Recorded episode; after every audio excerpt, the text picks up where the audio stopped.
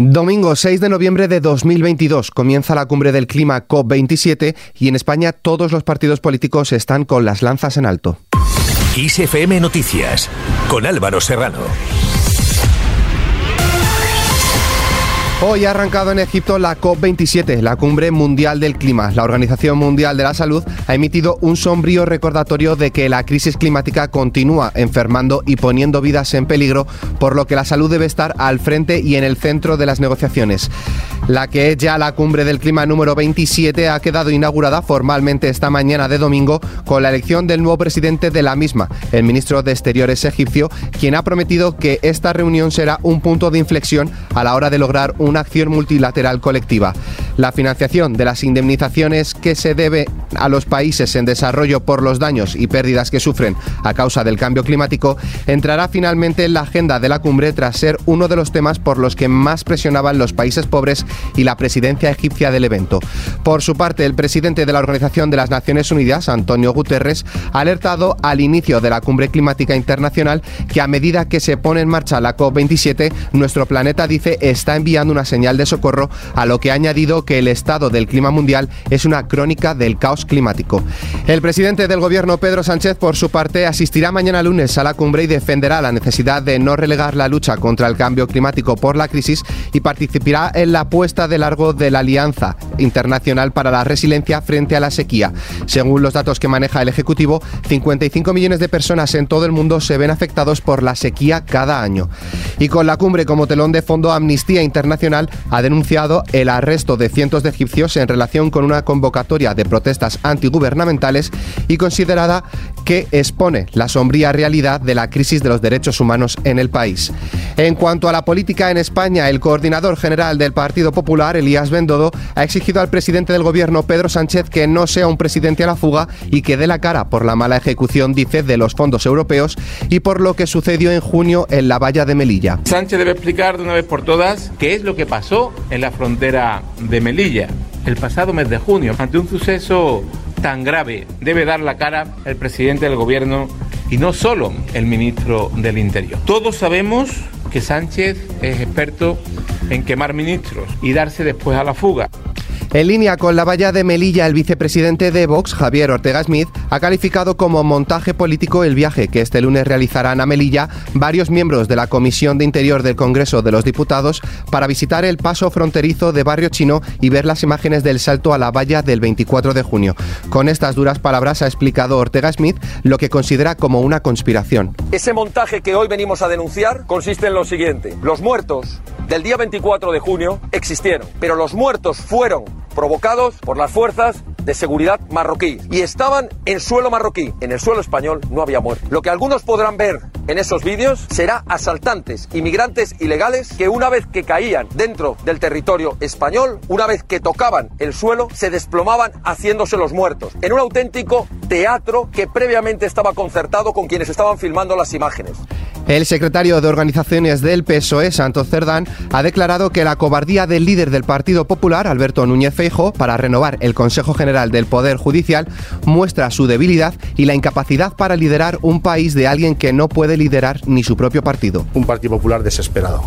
La lista de excusas de Feijo es tan larga como la de las presiones que, que debe recibir. La situación de la justicia, la verdad que en este país es gravísima pero él ha elegido bloquear nuevamente la renovación del Consejo General del Poder Judicial. Santos Cerdán también se ha dirigido este domingo directamente al líder del Partido Popular y le ha dicho, cada vez que hablas sigues destrozando tu imagen. A decir directamente al Fijo, el problema que tienes es que ahora todo lo que dices se sabe. Todo lo que dices pues se publica y gracias a eso estamos subiendo las encuestas y los ciudadanos de este país te van conociendo. Cada vez que hablas, pues sigues destrozando tu imagen. Cerdán también ha acusado a Feijóo de mentir en su valoración sobre las medidas económicas que ha tomado el gobierno nacional para hacer frente al momento económico actual. Feijóo ha demostrado que no está a la altura. Vino vendiendo un halo de moderado y pactista. Ha elegido el extremismo, sumisión e incumplimiento de la Constitución. Pero ¿cómo va a aspirar a liderar un país alguien que no puede liderar ni su propio partido? La ministra de Igualdad, Irene Montero, y el exsecretario general de Podemos, Pablo Iglesias, han clausurado en Madrid la Universidad de Otoño de Podemos. El ex líder de Podemos ha opinado este sábado que las élites económicas y mediáticas quieren ver muerta la formación que él fundó para volver a tener una izquierda que no moleste. Iglesias ha admitido que Podemos debe apostar por confluir con Sumar, la plataforma de la vicepresidenta segunda del gobierno, Yolanda Díaz, pero ha dicho que Podemos debe ser respetada como la formación más importante de la izquierda. Podemos ha sido una fuerza política generosa como ninguna fuerza política de la izquierda ha sido en este país. Y tiene que seguir siendo generosa. Y tiene que apostar por confluir con Sumar en las elecciones generales. Y tiene que apostar por confluir con todas las organizaciones de izquierdas, pero Podemos debe ser respetada.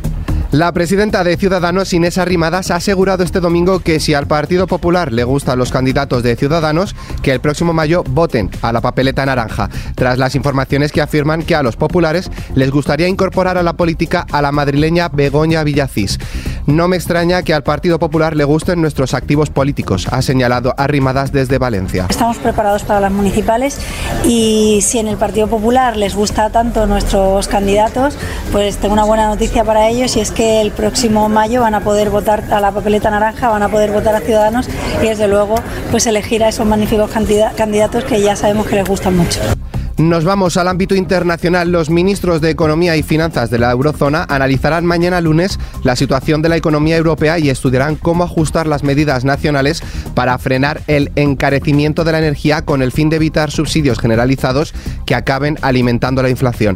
Los ministros evaluarán las últimas decisiones del Banco Central Europeo, que la semana pasada volvió a subir 75 puntos básicos los tipos de interés. En relación a la guerra en Ucrania, el canciller alemán Olaf Scholz ha apelado a Rusia para que descarte con claridad el uso de armas atómicas en la guerra de Ucrania. No está permitido y no es legítimo usar armas nucleares en este conflicto, dijo Scholz en un acto del Partido Socialdemócrata que se celebra este fin de semana. Apelamos a Rusia a que declare que no lo hará, ha dicho. Más cosas, Volodymyr Zelensky ha acusado de mentir a Irán sobre el suministro de drones a Rusia que son usados en la guerra de Ucrania tras afirmar que solo dieron unos pocos al principio. Derribamos al menos 10 drones iraníes todos los días, ha dicho Zelensky en su habitual discurso en las redes. Continuamos con la guerra en Ucrania. La ciudad de Gerson, cuyos residentes están siendo evacuados por orden de las autoridades, se ha quedado sin electricidad según ha informado funcionarios prorrusos.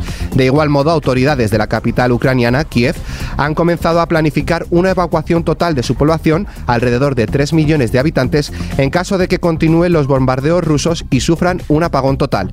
Terminamos con nuestra hoja cultural.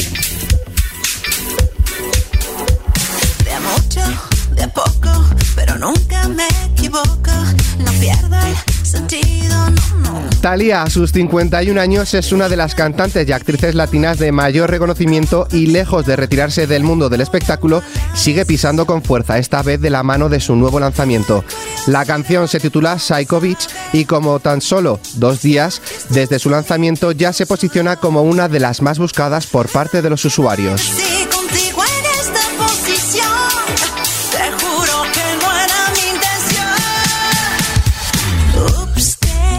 Con esta noticia, la cual podéis ampliar en nuestra web xfm.es, nos despedimos por el momento.